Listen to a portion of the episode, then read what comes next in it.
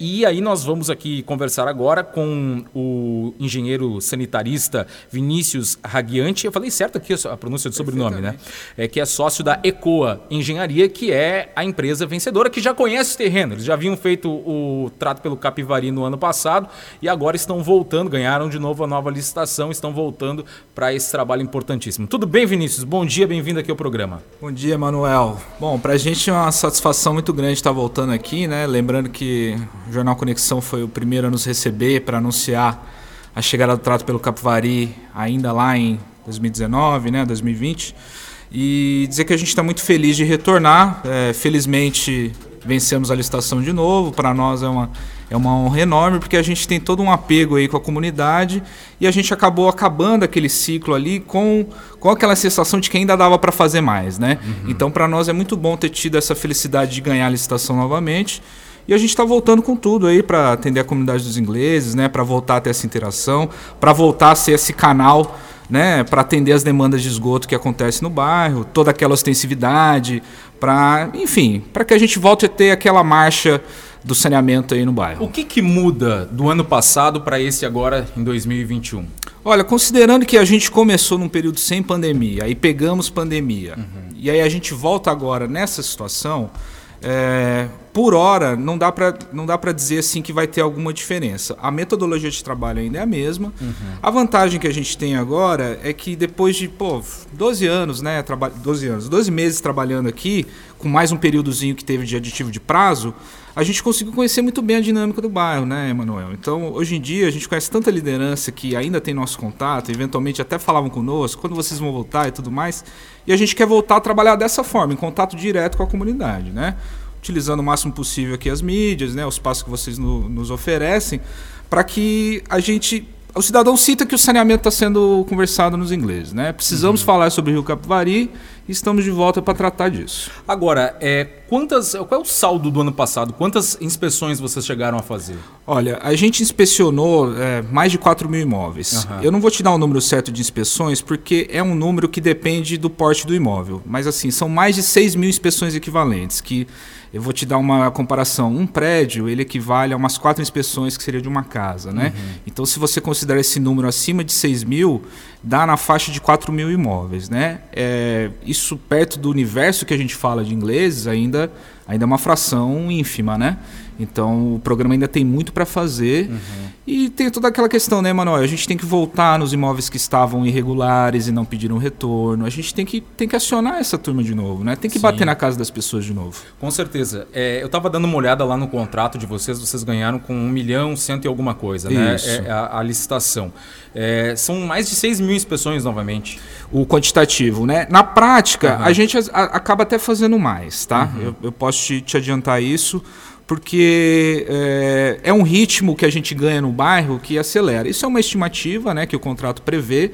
É, o contrato está um pouco diferente porque agora a gente ganha por inspeção. Uhum. Então, isso é um elemento interessante para acompanhar, até do ponto de vista de transparência. Então, a gente quer. Não sei se você tem acompanhado aí, mas o Sanear Floripa lançou um portal de dados. Sim, sim. Para falar dos dados que ligam na rede. Não tinha ainda lá ingleses. Tra... Exatamente. Então, a, a, gente quer aproveitar, principalmente que somos também somos nós que fazemos lá o Se Liga na Rede. Uhum. A gente quer ter essa integração, aproveitar aquela base de dados e, obviamente, fazer uma tela específica para o trato pelo Capivari. Né? Agora, o que mais me chamou a atenção em termos gerais daqueles dados ali, já que vocês atendem o trato pelo Capivari, atendem se liga é, na rede. Se Liga na Rede. Na Lagoa da Conceição vocês fizeram Não também? somos nós. Não são vocês. Uhum. Mas uh, me, me, chama muita atenção a quantidade de irregularidades, de imóveis Sim. irregulares e até em locais onde há rede de esgoto. É o caso de Canasvieiras, por exemplo. Canasvieiras tem rede de esgoto já há muitos anos e ainda assim tem muitas irregularidades. Sem dúvida. É, Emanuel, isso é um problema de cultura sanitária de Florianópolis, se eu pudesse definir assim, né? Uhum. É, mas é importante a gente ter em mente o seguinte, e quando a gente fala irregularidade, é uma é série de coisas que podem ser, né?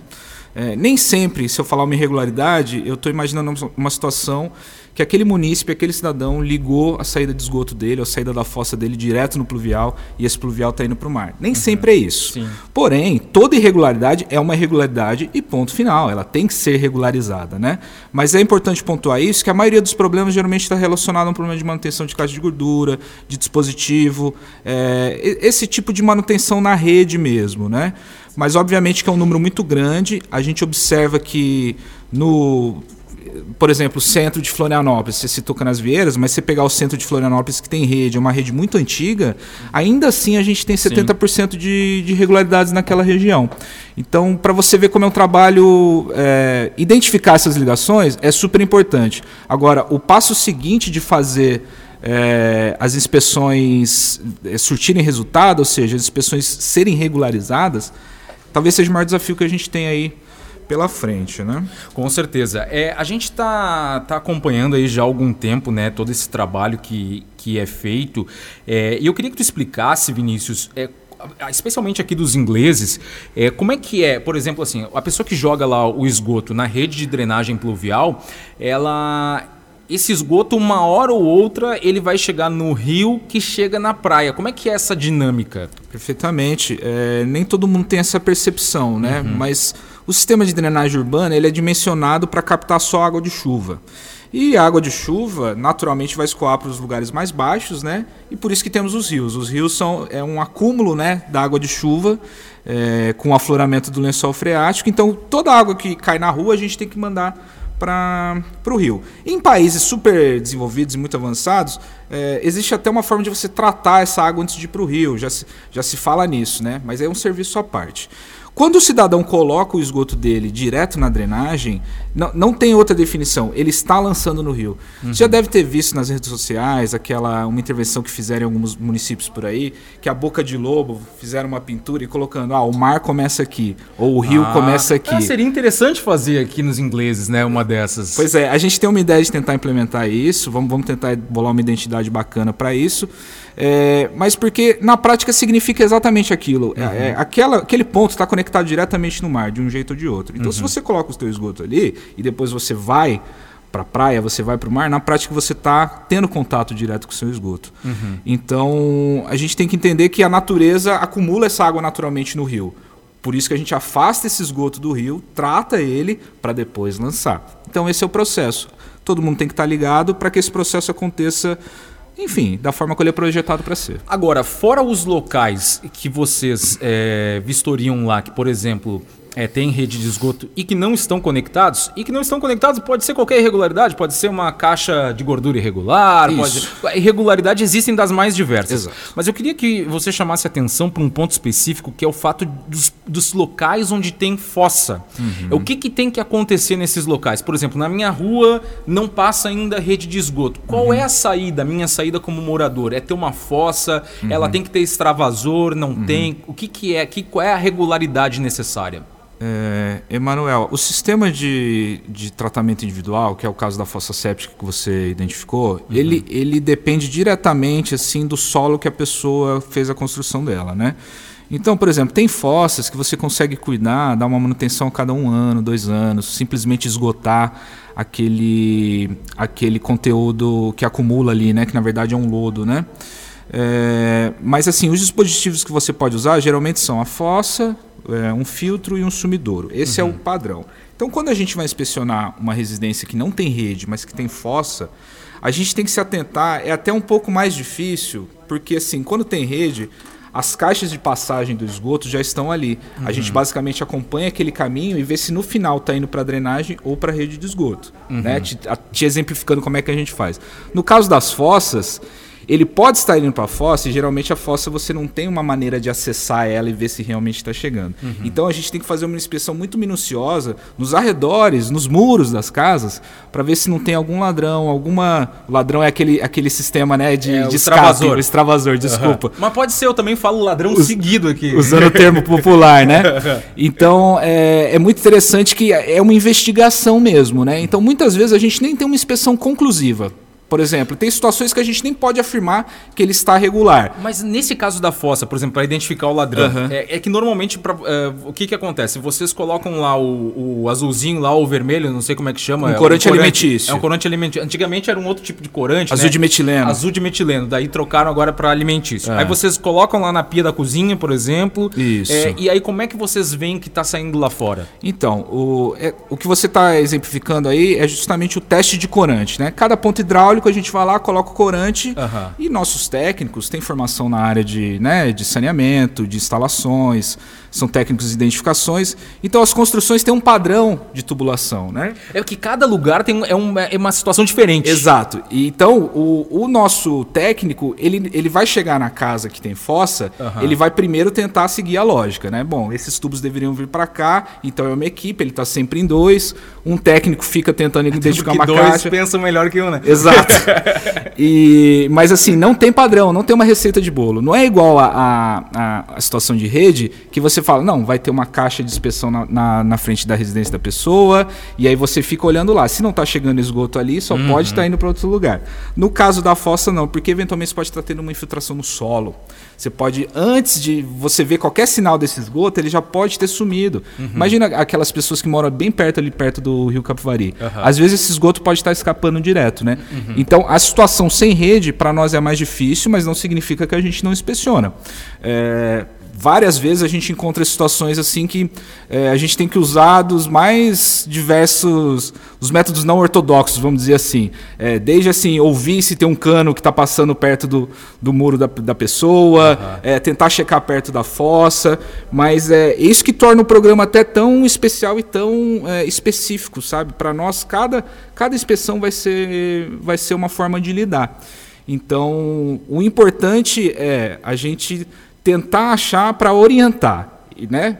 Porque essas situações que não são flagrantes, que não não é esses casos que extravasam na rua, esses são os nossos maiores problemas. Porque Sim. é um problema silencioso, é um mal que está uhum. escondido.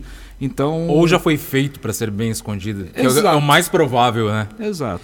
É, e agora, nesses flagrantes que vocês já deram, eu me lembro do ano passado, quando vocês estavam fazendo, é, de canos que saíam diretamente na rua, que estavam ali despejando esgoto, e vocês botam dentro do cano é, um, lacre. um lacre. Como é que é isso? Então, a gente tem várias formas de fazer esse lacre, né? Mas assim, primeiro na metodologia, né? Nós trabalhamos a lógica de ações especiais, né? Além da, do trabalho ostensivo, de visitar as ruas, de, enfim, de solicitar para inspecionar a casa do cidadão, a gente atende as denúncias, né? Então uhum. aquele WhatsApp vai ser o mesmo número, aquele que todo mundo conhece. Ele ainda não está ativo recebendo denúncias agora, né? Porque a gente está começando justamente esses dias. A gente vai começar nossas inspeções possivelmente segunda-feira, é, então vocês vão ver panfletagem, vão ver toda aquela ação de, de comunicação em breve e as ações especiais vão voltar. A ação especial ela já vai com um problema flagrante acontecendo, um esgoto extravasando ou uma suspeita de esgoto, né? Uhum. E a gente sempre vai acompanhado de um fiscal da prefeitura, que é quem consegue lavrar um auto, né? Que, uhum. de, de infração. É importante, vai situação. ter o acompanhamento integral do, da prefeitura nesses casos. Vai ser nos mesmos moldes como era é, antes. antes, né? Uhum. Obviamente que vai ter que ser definido um cronograma para essas ações acontecerem de forma regular, mas a gente sempre vai trabalhar naquela lógica assim, de que mesmo que estamos sem o, sem o fiscal aqui agora, a gente já dá é, uma solução provisória que seja, e em muitos casos a gente consegue autuar é, certificando a irregularidade e formalizando isso num documento que o nosso técnico dá fé e um fiscal consegue autuar. Então a gente está com esse tipo de flexibilidade hoje em dia. Hum. Não vai ser todas as situações que a gente vai precisar é, do fiscal. E sobre o lacre em si, essencialmente é você obstruir aquela tubulação e o resultado disso é que isso vira um problema para o cidadão que fez aquela, aquela irregularidade. Né? O esgoto tende a voltar para a casa dele. Então, é, talvez seja a forma mais coercitiva de se fazer uma pessoa regularizar seja essa, porque o problema que ele estava compartilhando com a comunidade acaba sendo exclusivo dele a partir do momento que está lacrado. Então tá, senhores, muito obrigado aí pela, pela visita, pela gentileza mais uma vez. É, tem já o um número, a partir de segunda-feira vai funcionar, né? Mas qual é o número que vai estar tá disponível? É o mesmo de, da do outra temporada, 99123 uhum. 1223. É, essencialmente o WhatsApp, né? Ele não é para ligações. Então é para ser um portal de comunicação. E outra coisa, o WhatsApp é ótimo, né? Você manda lá o, ou o texto ou o Isso. vídeo. Aqui, ó, tá vazando aqui na minha casa, dali no meu vizinho. Exato. Aí fica mais fácil, né, de dar o flagrante. Exato. E não precisa, quando liga, você precisa que a pessoa te atende e pare tudo que tá fazendo, né? O WhatsApp você consegue organizar aquele fluxo ali e depois, que, e depois que colocaram lá a velocidade na mensagem do WhatsApp de voz, meu Deus, é, é, é, a glória, né? É a glória. Aqui o, o Samuel tá me passando aqui é, que foram 300, 300 lacres, 3, 3 mil famílias regularizadas só é. no ano passado. Obrigado, Samuel, por trazer os números oficiais. E, enfim, a gente pretende manter esse nível né, de, de produtividade, de ação, né, porque tem um lado feliz disso, assim, né, que tem bastante trabalho para fazer, porém, é, melhor que isso é a possibilidade da gente melhorar a situação dos ingleses. Então, a gente encara dessa forma. Eu encaro, assim, a minha profissão, que eu tento mudar o mundo, mas eu não consigo, mas pelo menos eu quero deixar minha marca lá, pelo menos de ter empurrado essa mudança, né? Com certeza. Ela, ela é assim, a gente, e, e a gente é um grãozinho de areia, mas a gente tem que fazer a diferença da forma como a gente consegue, né? Com e certeza. o trato vem nesse sentido. Mas tá bom então, Vinícius, muito obrigado, boa sorte aí nesse, nessa nova empreitada, mais uma vez.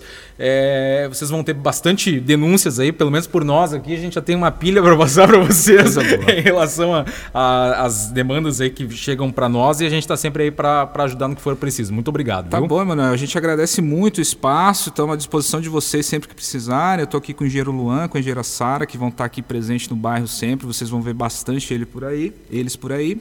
Enfim, estamos à disposição de vocês. Um grande abraço. Um grande abraço.